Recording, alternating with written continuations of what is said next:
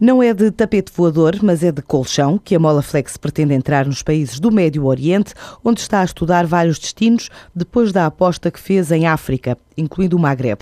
Planos confirmados por Vítor Marinheiro, o diretor-geral da empresa. Há alguns mercados no segredo dos deuses que estamos neste momento a fazer trabalho de pesquisa, alguma participação em alguns eventos, feiras, mercados que se têm mostrado receptivos, mercados do Médio Oriente se têm eh, mostrado receptivos para Molaflex.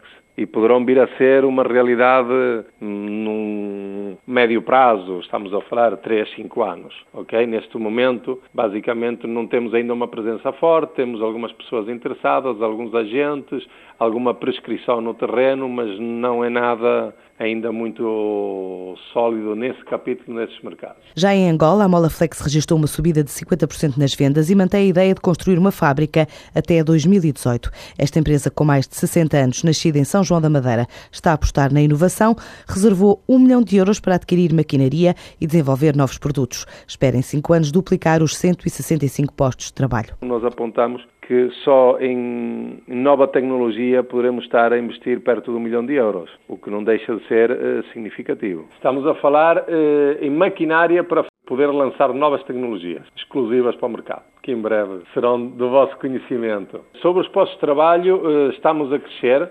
Para lhe dar assim um resumo muito, muito simples, nós em cinco anos duplicamos o número de empregados e o nosso objetivo é daqui a cinco anos ter o dobro dos empregados atuais. Atualmente estamos a falar de 165 trabalhadores. A Mola Flex cresceu 13% no último ano, atingiu uma faturação de 18 milhões de euros, um contributo dado pelos mercados interno e externo, numa altura que estima crescer mais de 6 a 7% até 2015.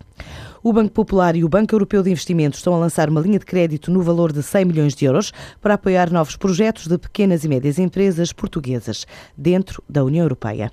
Para concorrer a esta linha, os empresários em nome coletivo ou individual podem contar com o financiamento de projetos até aos 12 milhões e 500 mil euros com prazos ajustados entre os 2 a 8 anos e uma redução na comissão de cobertura.